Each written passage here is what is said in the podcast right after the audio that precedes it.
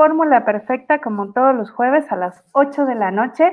Hoy vamos a hablar de los mitos del marketing, porque hay muchos y la verdad es que luego veo algunos posts que me sacan ronchas. Entonces, le pedí a mi amigo Cristian Yáñez, que es el director de ventas de Fresco Marketing, que son un gran aliado de negocios, que me acompañe el día de hoy para platicar acerca de estos mitos y que hablemos de qué tanto es verdad, qué tanto es mentira y aclaremos algunas cosillas por ahí. Muchas gracias por estar aquí. Bienvenido, Cris. Hola, hola, ¿qué tal? Muchas gracias, Monse, por la invitación. Yo siempre honrado de estar aquí contigo debatiendo sobre temas de marketing divertidos, controversiales, interesantes sobre todo. Y pues justo vamos a hablar de muchas cosas que pues las personas se preguntarán, ¿no? Como de que, que, si es verdad, que no es verdad, se necesitará un logo bonito como el de AIFA o no, entonces, este, hay muchas cosas que están. Ya sé, cuando vi ese logo dije, el diseño es mi pasión. Me acordé de ustedes muchísimo. Deberíamos hacer una colección de logos feos y luego explicar por qué no funcionan. Podríamos hacerlo, podríamos hacerlo. O si no, ah, estamos ahorita en el reto AIFA, ¿no? Que todas las empresas nos sumemos, todos somos AIFA y tendremos logos feos. ¿No? No pasa nada. ya sé, qué terrible. Oye, pues a ver, Cris, platícanos un poquito de, mm, de, ti, platícanos de Fresco. Claro, claro que sí. Pues, eh, hola a todos los que están escuchando y viendo en Facebook y YouTube y mi nombre es Cristian Yáñez, soy ingeniero en producción musical principalmente, se preguntarán qué hace un ingeniero en producción musical. Bueno, también estudié mercadotecnia. Entonces, pues eh, actualmente dirijo la parte comercial de Fresco Marketing. Somos un ecosistema de mercadotecnia que se enfoca principalmente en dar un toque de frescura y un toque novedoso a las empresas. Justamente ayudarlos a quitar todos estos mitos que tienen y pues con eso que tengan un twist y puedan realmente conseguir sus objetivos. Y es por eso que estamos aquí el día de hoy platicando de los temas de marketing para que todos nos vayamos con un poco más de conocimiento a casa. Perfecto, muchísimas gracias, Cristian. Oye, pues a ver, vamos a hablar de los mitos del marketing, porque hay varios que además luego los veo en posts así de gente que quiere dar consejos bien intencionados, pero que de pronto, bueno, sabemos que no pueden dar o, es difícil que den el resultado que estamos esperando. Entonces, em, yo tengo dentro de mis anotaciones de los mitos del marketing, tengo, puedes crear necesidades. Este me mm. encanta, porque es como, es que les creas la necesidad y es como, ¿no? Entonces, también. Me gustaría que nos platicaras, ¿es un mito o no es un mito que se pueden crear necesidades? Hay una línea muy delgada en definir eso, pero realmente es un mito.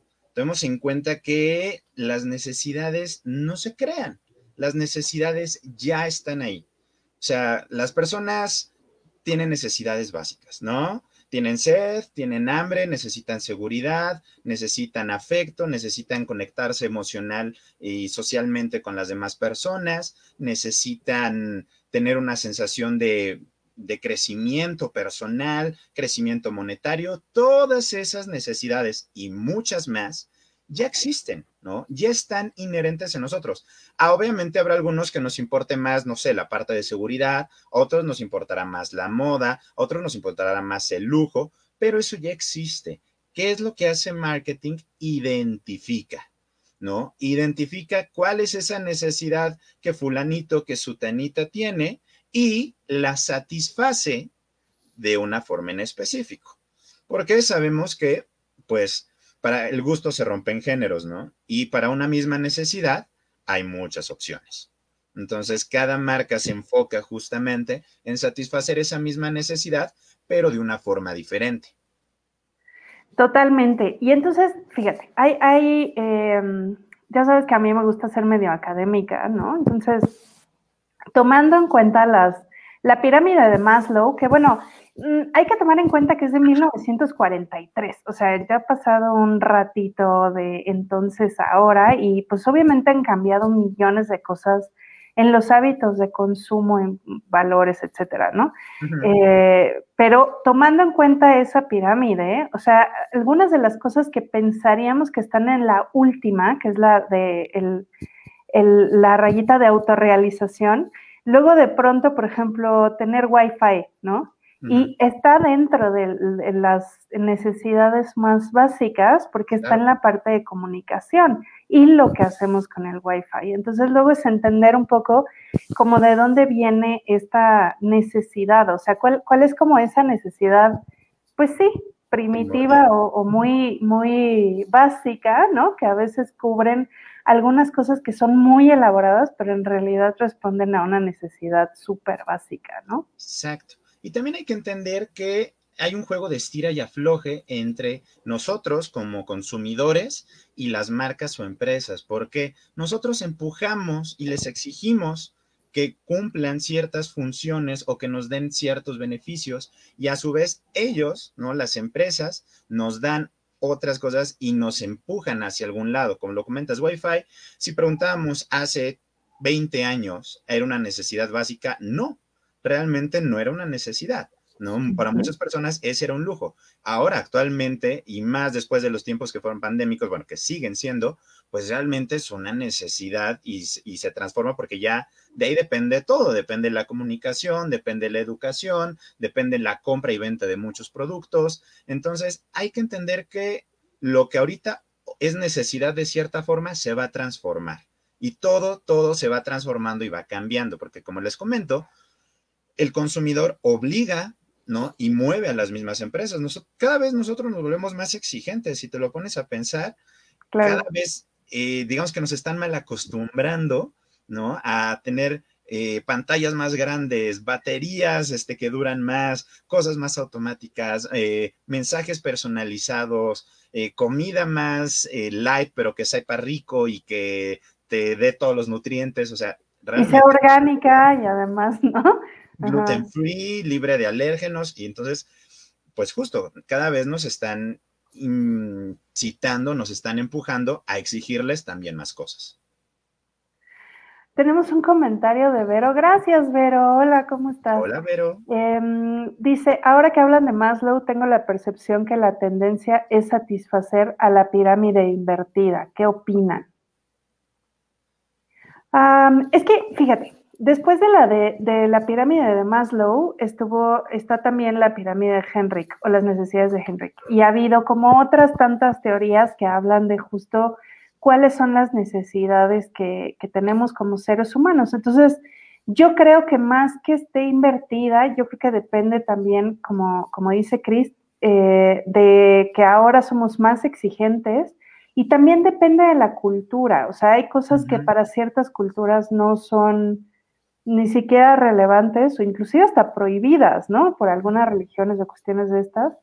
Y hay otras que son, pero impensable no tenerlas, ¿no? O sea, sobre todo pensando como occidentales, que pues es ahora sí que el, marketing que hacemos todos los días, ¿no? Exacto, sí, o sea, realmente las necesidades van a variar conforme el tiempo, ¿no? Como dices, el entorno que nos rodea y la percepción de la persona.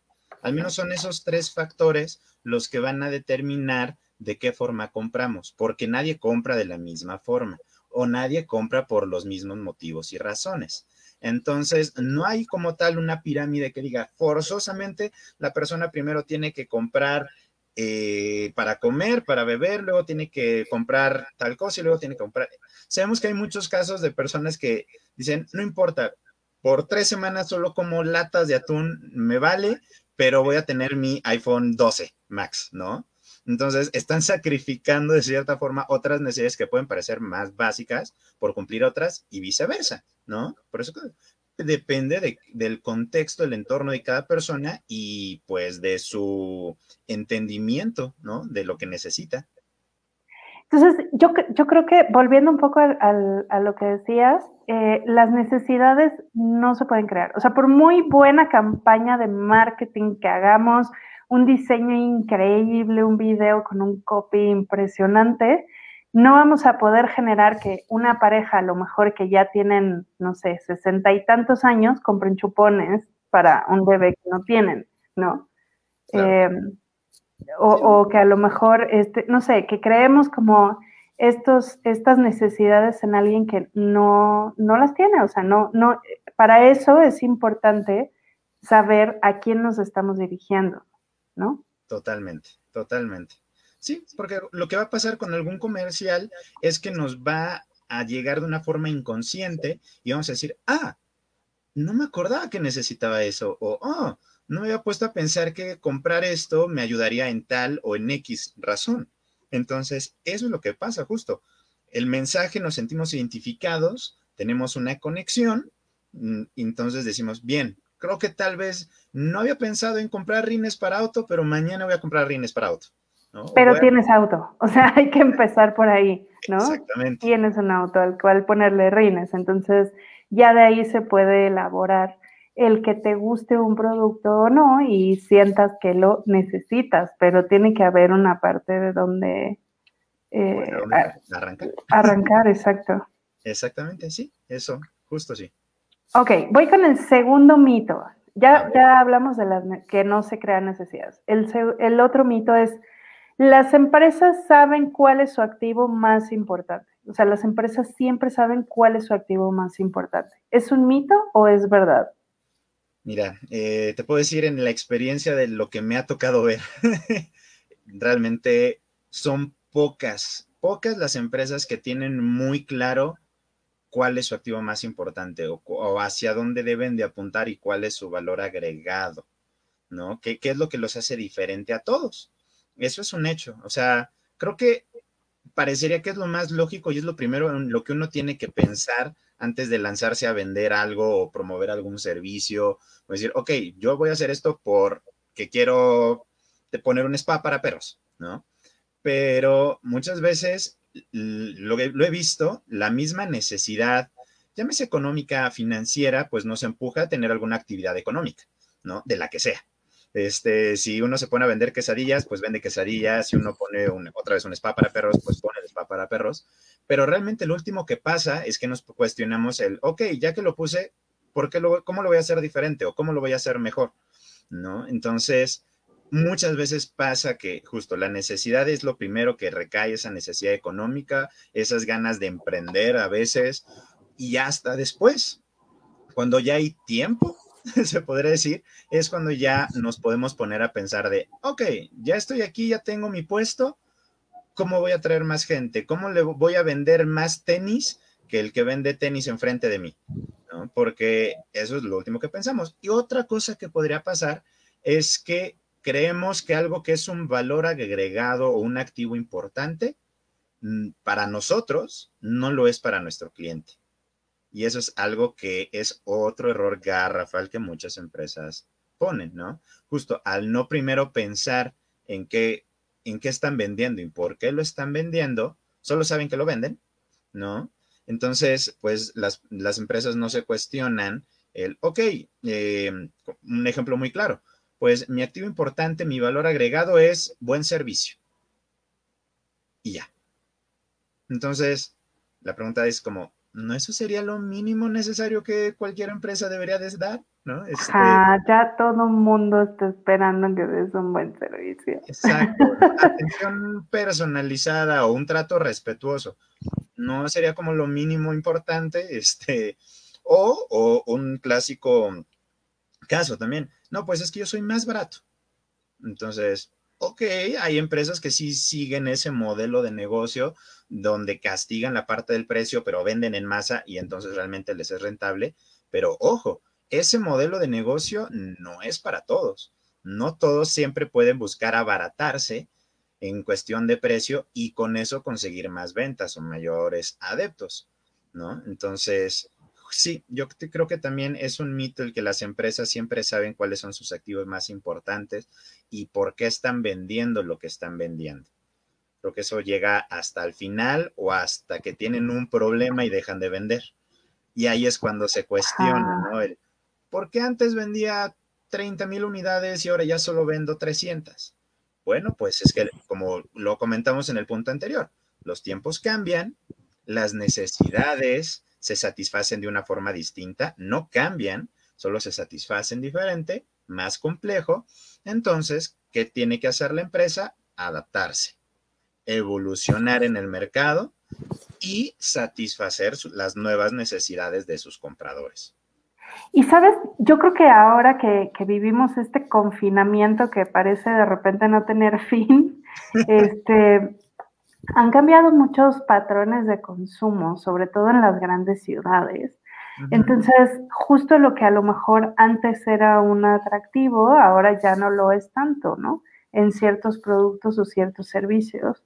Entonces, y justo las empresas, como dices, ya que no venden, entonces ya se preocupan por, oye, ¿y qué era lo que nos compraban? O sea, o por qué ya no viene la gente, ¿no? Que es un poco el, lo que le está pasando a muchos negocios. Exacto, exactamente. Y, y si tocamos un poquito el tema digital, ahora que muchas empresas se vieron obligadas a transformarse eh, en medida de lo posible su modelo de negocio, su oferta de valor a un mundo digital, también se dan cuenta y que el consumidor no consume de la misma forma en físico a como consume en el mundo digital. Es muy diferente. No, este, me ha tocado ver este, empresas que dicen, es que yo entienda facilísimo, vendo mil unidades diario. ¿No? Entonces, pues yo si en mi tienda física vendo mil unidades diario, espero que en mi tienda digital también venda mil unidades diario, ¿no? y es como triste romperles el, la ilusión y el sueño de, pues, ¿qué crees? Que pues en la parte física, pues pasaban enfrente de tu local, pues por eso te compraban, pero pues no hay calles en internet, ¿no? La gente no está pasando por un lado y, y de repente casualmente te va a encontrar. ¿No? Ahí estamos, pues sabemos que competimos no en un mundo, eh, más bien en un mercado local, sino al estar arriba en la red, competimos contra un mercado global. Lo mismo que ofrecemos nosotros, lo va a ofrecer alguien de Ecuador, de Estados Unidos, de Alemania, de donde sea, y puede hacerlo mejor o más barato.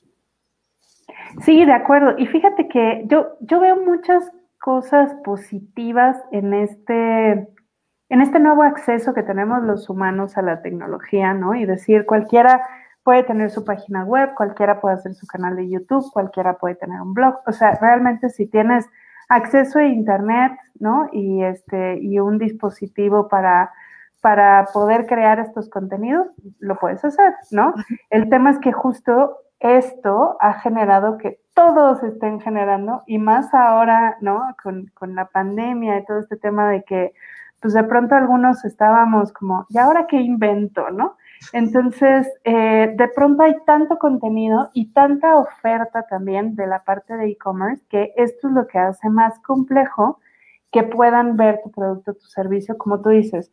Al contrario, a lo mejor de, de un local que está en una calle muy concurrida o dentro de un centro comercial, o que por eso eran los costos de los locales tan elevados. O sea, entre mejor posicionado estaba en, localización, por eso es uno de los puntos principales del marketing, ¿no? ¿Dónde vas a estar eh, ubicado?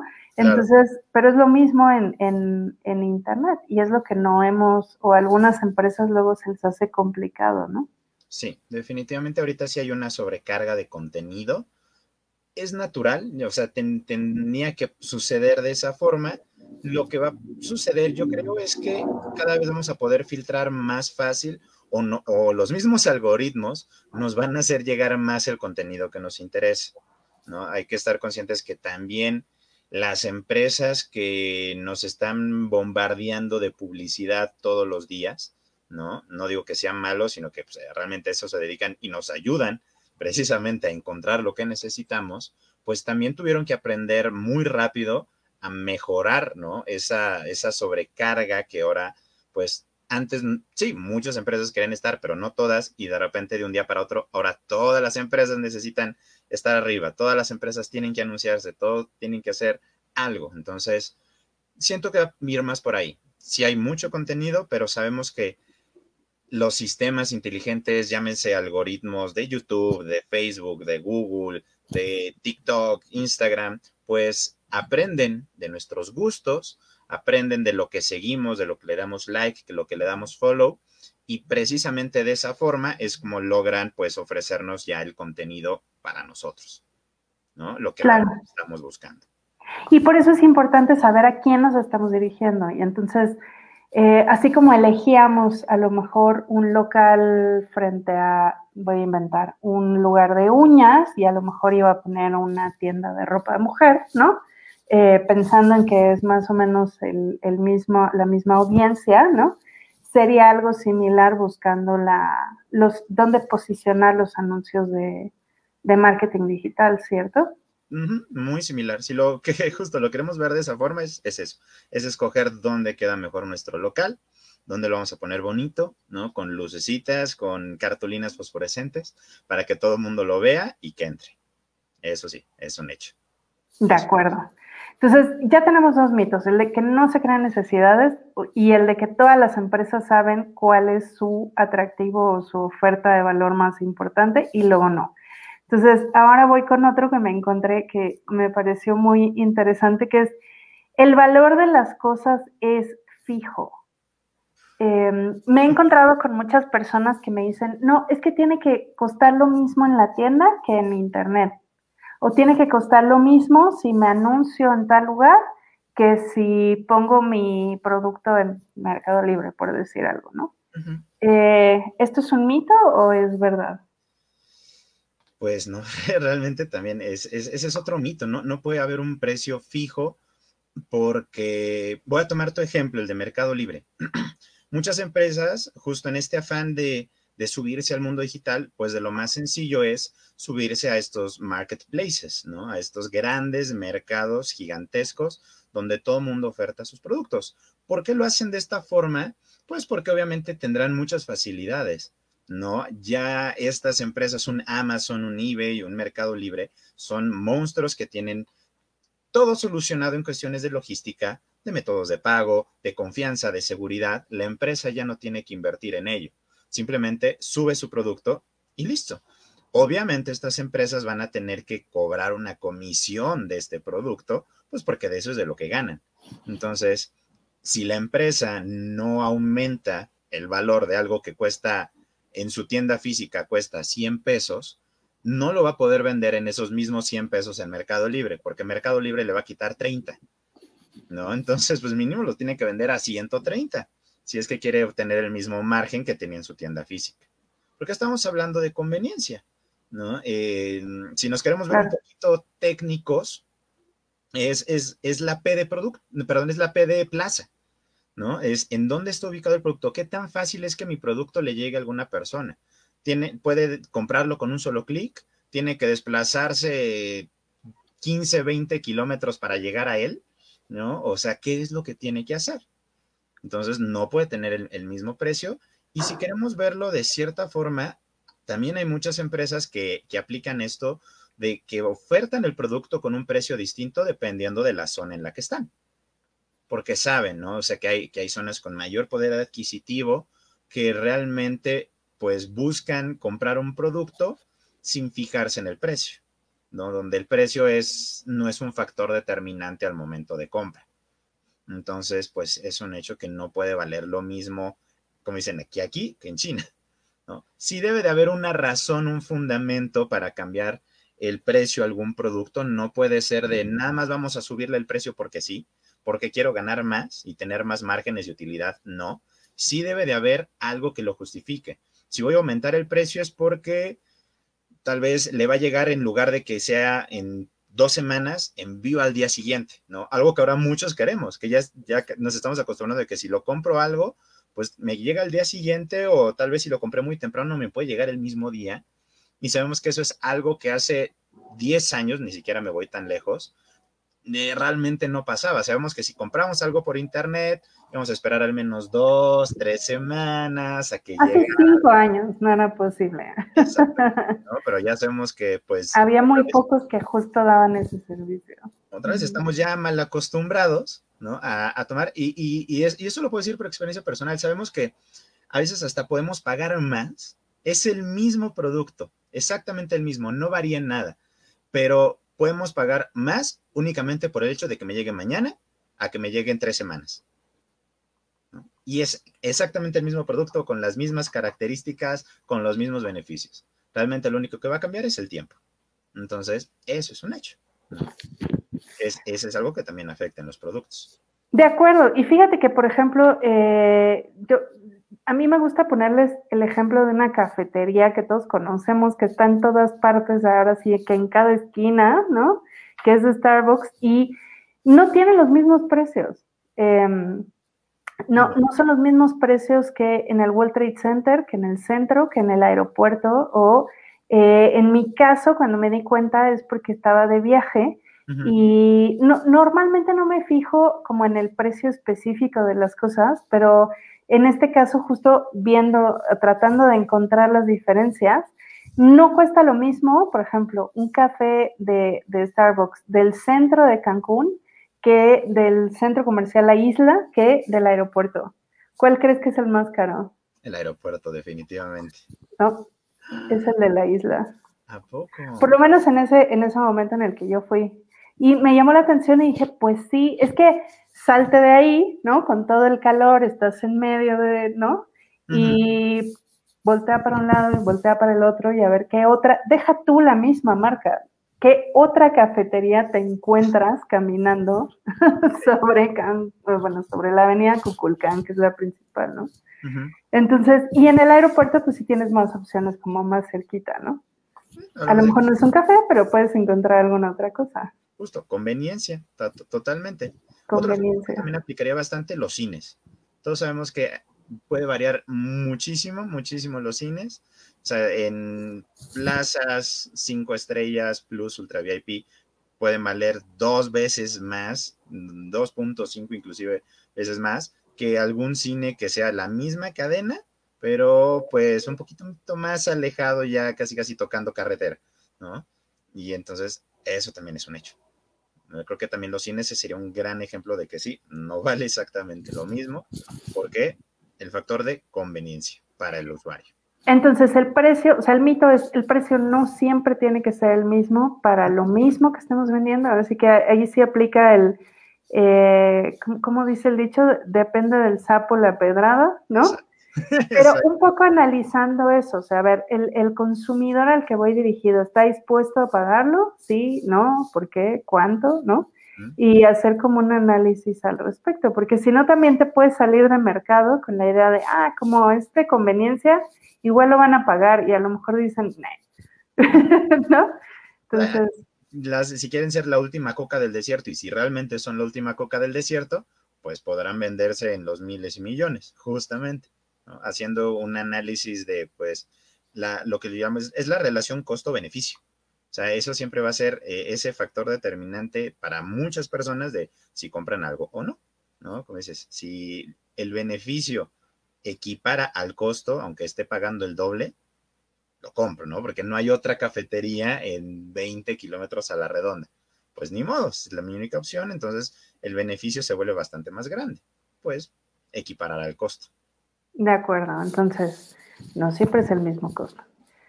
Siguiente mito, los consumidores se comportan siempre igual. no, y creo que ya hemos tocado un poquito del tema, ¿no? De que justo los consumidores vamos evolucionando, las empresas van evolucionando y dependemos de nuestro entorno, ¿no? De nuestro contexto. Entonces, definitivamente los consumidores no nos comportamos de la misma forma y podemos cambiar de un día para otro. No podemos amar una marca fabulosamente y siempre comprar la misma porque era tradición familiar y si de repente un día me queda súper mal en donde me agarraron de mal humor y era la última gota que derramó el vaso, pues puede que probablemente no vuelva a comprar esa marca, ¿no? pues sí, pregúntale a McDonald's, ¿no? Cuando, cuando yo era chica, era como, ay, vamos por una hamburguesa de McDonald's, ¿no? Y a pasarla ahí y todo. Y yo veo ahora a, a los amiguitos de mis hijas, ¿no? Que es como, McDonald's, claro que no, comemos hamburguesas orgánicas de tofu, este, ya sabes, cruelty free, o sea, McDonald's, claro que no. Y, y ya no existen los McDonald's a los que yo iba cuando era chica. Y los mismos McDonald's han evolucionado bastante en... Han hecho muchos intentos, unos este, fallidos, otros bastante acertados, pero pues, no, si nos ponemos a pensar, hace 30 años, 20 años aproximadamente en un McDonald's vendiendo ensaladas, ¿no? Era así como de, tú vendes hamburguesas. ¿Para qué? Yo no vengo a comer ensalada aquí. Dame mi quarter pounder. Grasienta, llena de carne y queso y es lo que me tienen que dar. Pero pues justo, ¿no? Ahora cambian los menús. Y sabemos que algo, algo que a mí siempre me encanta ver es cómo las mismas marcas, sobre todo las cadenas este, internacionales de comida rápida, cambian sus menús dependiendo de la región. Si tú ah, vas a un McDonald's, este, a un eh, KFC, a un Domino's en Japón, es otro mundo, o sea. Sí, tiene unas cosas súper extrañas. No, o sea, eh, por ejemplo, aparte de KFC, donde te dan, o sea, eh, para ellos es muy normal eh, que te acompañen tu pollo con sopa, ¿no? O sea, con una sopa de tofu, con este acelga y lo que quieras.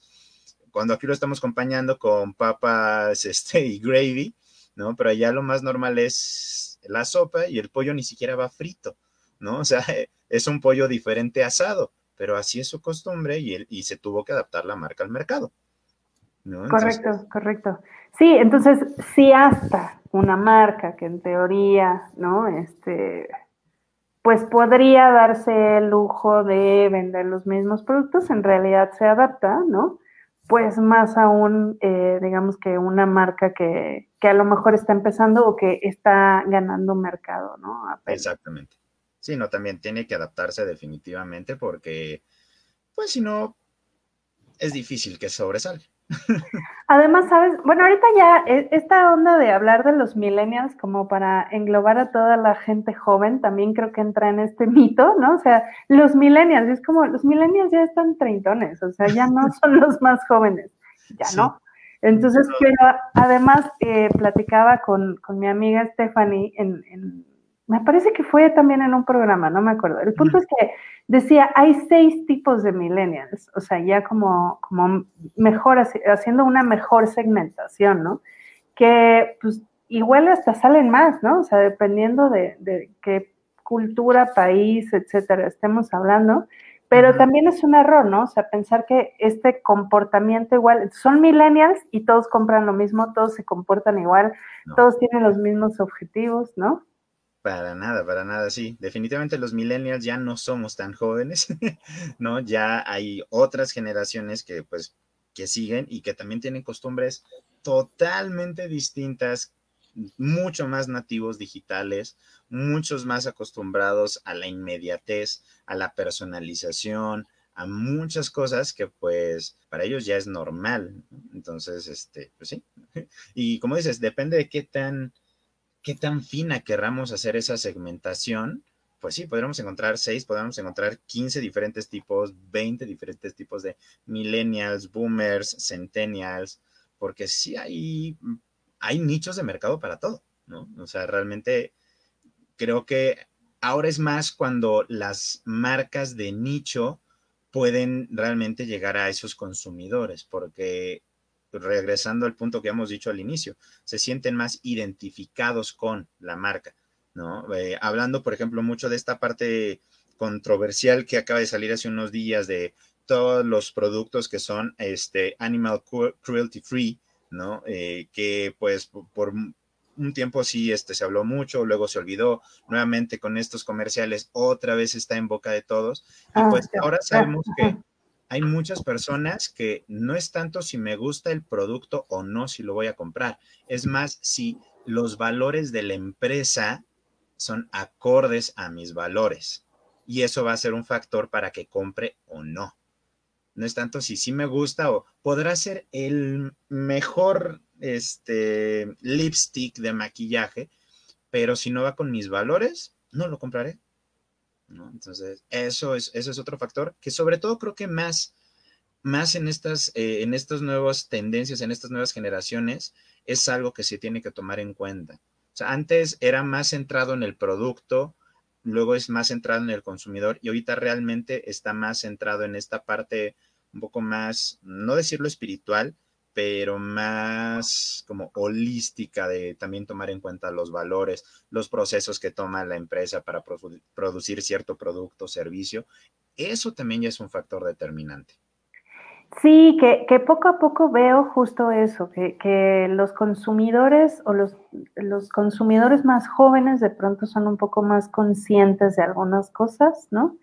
eh, no vamos a hablar de la generación de cristal ahorita, pero digamos que de ahí nacen muchos de estos comentarios, pero en realidad creo que solo son un poco más críticos, ¿no? Y, y creo que pues se vale, ¿no? Este, ponerse a pensar qué es lo que realmente estás consumiendo. Entonces, yo creo que las marcas están en eh, este, esta obligación de informar a los consumidores, porque por ejemplo, justo en lo que decías de cruelty, eh, había varias marcas, ¿no? Y sacaban una lista de marcas que, que supuestamente, bueno, no, no quiero decir supuestamente, pero que utilizan animales en sus pruebas y demás, ¿no? Y hay, eh, había un par ahí de jabones que dije, no, yo me había asegurado de que no lo hacían, ¿no? Y fui a, fui a ver la etiqueta y vi, y traía un conejito ahí de cruelty free. Dije, ¿qué será? ¿Que lo usan para algunas cosas y para otras no? ¿O será que este video no está correctamente informado? ¿O será que no? Y entonces me entraron como 10 mil dudas. Pero dije, bueno, ya, mi jabón está ahí. ya lo compré. Sí, es que um, tomando ese punto del el poder de, del consumidor, sabiendo que en los últimos años la mesa se volteó totalmente del lado del consumidor, pues tiene que ver obvio con el acceso a la información, pero también, como lo comentas, siempre habrá que tener mucho cuidado con ese sobreacceso y esa sobreinformación. Como decías, de un lado me dicen que es cruelty free, del otro lado me dice no, ¿a quién le creo? ¿no? O sea, hacia qué lado me voy como consumidor y bueno, como eso y para muchas otras cosas en la vida. Entonces, este, obviamente todo nace de este acceso a la información, por eso también generaciones más jóvenes pueden tener este pensamiento más crítico porque tienen muchísimo más acceso que antes nosotros teníamos donde pues jamás eh, se iba a saber qué tipo de procesos podía llevar alguna empresa, cómo es que lo hacía, cómo lo vendían, eh, y era también mucho más fácil tapar muchas cosas, ¿no? Hacerlo como, si, no, si no lo decía la tele, nadie se entraba, ¿no? Este, se podía perder en el olvido entre muchas otras noticias más. Ahora sabemos que pues la tele puede decir una cosa, internet puede decir otra, este, nuestras personas cercanas pueden decir otra diferente también, entonces pues tenemos todo ese sobreacceso a la información. Oye, sí, ¿qué tal luego cuando salen clips de series o de programas de hace un buen, que luego los, los toman por algún tema más reciente? Y dices, ¿cómo es posible que esto pasara en la televisión y nadie decía nada? ¿Cómo no se hizo un escándalo por esto? Pero sí, es correcto. Ahora estamos un poco más conscientes. Definitivamente. ¿No? Oye, voy con el último mito antes de que pasemos a cerrar el programa, que es la buena publicidad asegura el éxito comercial. No, lamentablemente es otro mito, porque si la buena publicidad es un factor muy importante, sabemos que no va a asegurar ¿no? el éxito comercial o el que una persona compre. Como dijimos, se podrá tener el mejor comercial del mundo con los mejores actores, con este Steven Spielberg dirigiendo el comercial y John Williams poniendo la música y lo que quieras, ¿no? Este, pero pues hay muchos factores que son determinantes, en primera, si el comercial tiene el mensaje indicado y va hacia el público indicado, ¿no? En segunda, si conecta conmigo en este momento y en este instante preciso si la persona también tiene la capacidad económica para poder hacer esa compra, ¿no? Si está dispuesta o no está dispuesta, porque este, y como lo habíamos mencionado ahorita, también la marca también va acorde a lo que ahorita yo estoy buscando o prefiero otra alternativa. Entonces, sí, no, es un factor muy importante. Obviamente, no digo que, que de nada sirve tener muy buena publicidad. O sea, sí va a afectar muchas cosas, pero hay muchos factores determinantes que influencian en el momento de compra. Y si lo queremos ver algo muy puntual, imaginemos un e-commerce, ¿no? Que tendrá, que venda bicicletas. Entonces es un e-commerce que vende bicicletas, tiene comerciales padrísimos con la bicicleta girando en 3D, con realidad virtual, te pones el casco y estás como si estuvieras en la bicicleta, boca, este, bueno, cuesta abajo, en la montaña. Llegas al e-commerce, estás a punto de comprar y falla el método de pago. No te lo acepta. Y todo lo que pasó desde que vi el comercial me encantó, lo compartí en Instagram, me suscribí, hice todo lo necesario, pero por X o Y razón la tienda no estaba lista, sus métodos de pago no estaban este, aceptados y no pude completar la transacción. O te decía sitio no seguro. Bueno, a mí me ha pasado y yo no compro.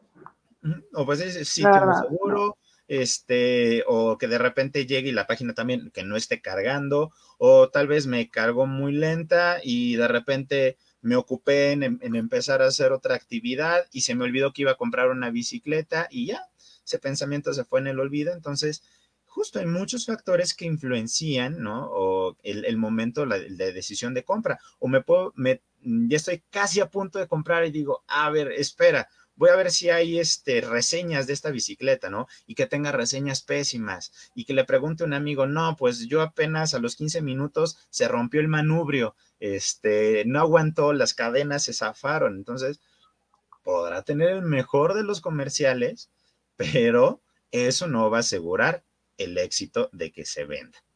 Entonces, hay muchas otras cosas que las empresas tienen que tomar en cuenta partiendo desde su mismo producto. ¿no? Que el producto sea bueno y eso es creo que el paso número uno para que después lo comuniquen y que se pueda vender.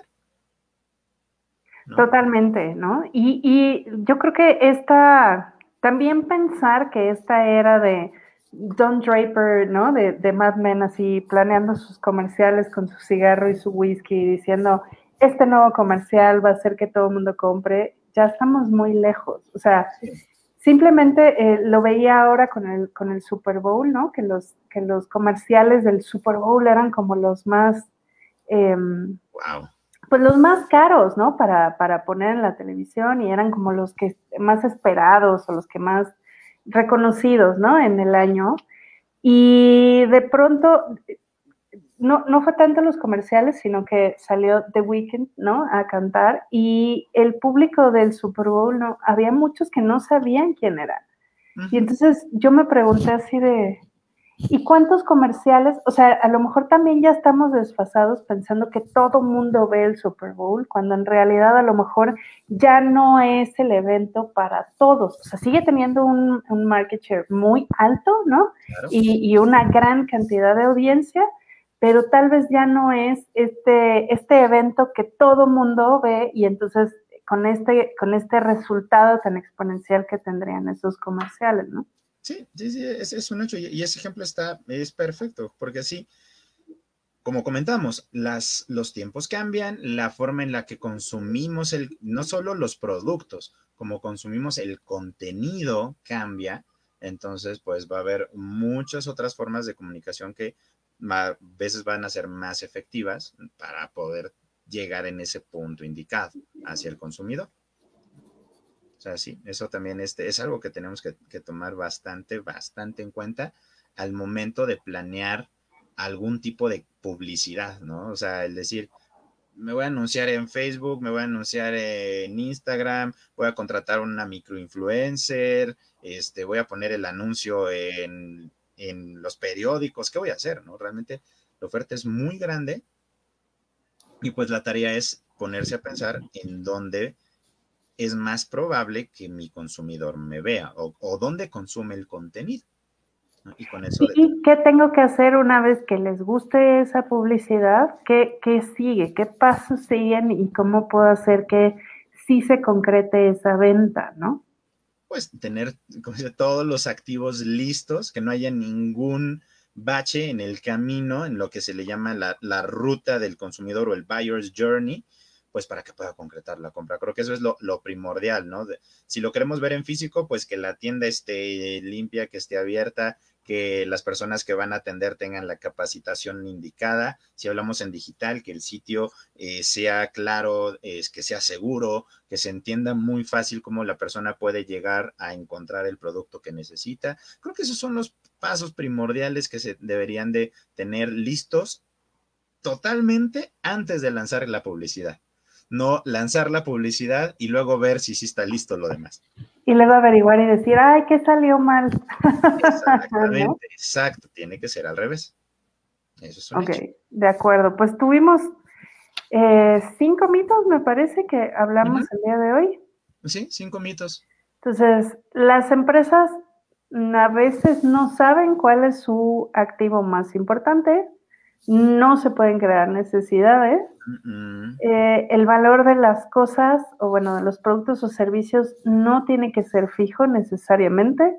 Cambia. Los consumidores eh, no se comportan siempre igual y no puedes generalizar a toda una generación. Eh, y por último, la buena publicidad no necesariamente asegura el éxito comercial. Una cosa es tener una buena publicidad y otra cosa es vender mucho. Hay empresas que sin publicidad o sin tanta publicidad eh, han logrado mantener sus ventas, ¿no? Sí, totalmente. Y sin casi ni una gota de publicidad. Pregúntame cuándo, has visto un comercial de jabonzote. Justo eso estaba pensando. Yo estaba pensando en el jabón Roma, pero sí, es como más o menos. La verdad es que nunca, pero yo no he dejado de comprarlo. O sea, yo soy una fiel consumidora de esos ambos desde hace muchos años. Entonces, son otras formas de, volvemos a lo mismo, de satisfacer las necesidades porque se, lo, se tiene muy bien identificado quién me está comprando y por qué me está comprando. Que esas son dos cosas que hay que tener muy claro. No solo quién me compra, sino por qué me compra. Claro. Y, la disponibilidad, ¿no? Porque si ya sabemos por qué me compra, pues hay que buscar replicar más, ¿no? O reforzar esas razones de por qué me compran. Y lo mismo, sabremos también por qué no me compran. Entonces ahí es donde tenemos que ajustar los engranes para que pues esos factores que van a determinar que no me compren, pues desaparezcan en medida de lo posible. De acuerdo. Muy bien, pues a ver, Cris, ¿dónde podemos encontrar más de fresco? Como eh, quien quiera, por ejemplo, tener una, una estrategia de marketing, de marketing digital y todas estas cosas que, Fresco son expertos, donde pueden comunicarse, donde pueden encontrar más información. Claro, eh, nos pueden encontrar ya en nuestras redes Facebook, Instagram, YouTube, eh, principalmente en Fresco, sin la E y con K, Marketing o MKT. También está el sitio web fresco.com. Eh, pueden escucharnos también, eh, les digo, en la parte de YouTube. Si quieren aprender más de marketing, existe nuestro podcast, Los Fres Conceptos, donde hablamos sobre muchos temas y ondamos todo un poquito más en estos puntos importantes que las empresas deben de conocer. Entonces, recuerden, es fresco sin la E y con K. Marketing.com. F-R-S-K-O. Eh, com. frsko.com, fresco. Y les ayudaremos a refrescar su marca. Me sentí en Plaza Sésamo, FRS, ay, ya no sé, no me equivoco. no, fresco.com. Eh, y ah, ahí está la cuenta de Instagram, también es fresco MKT.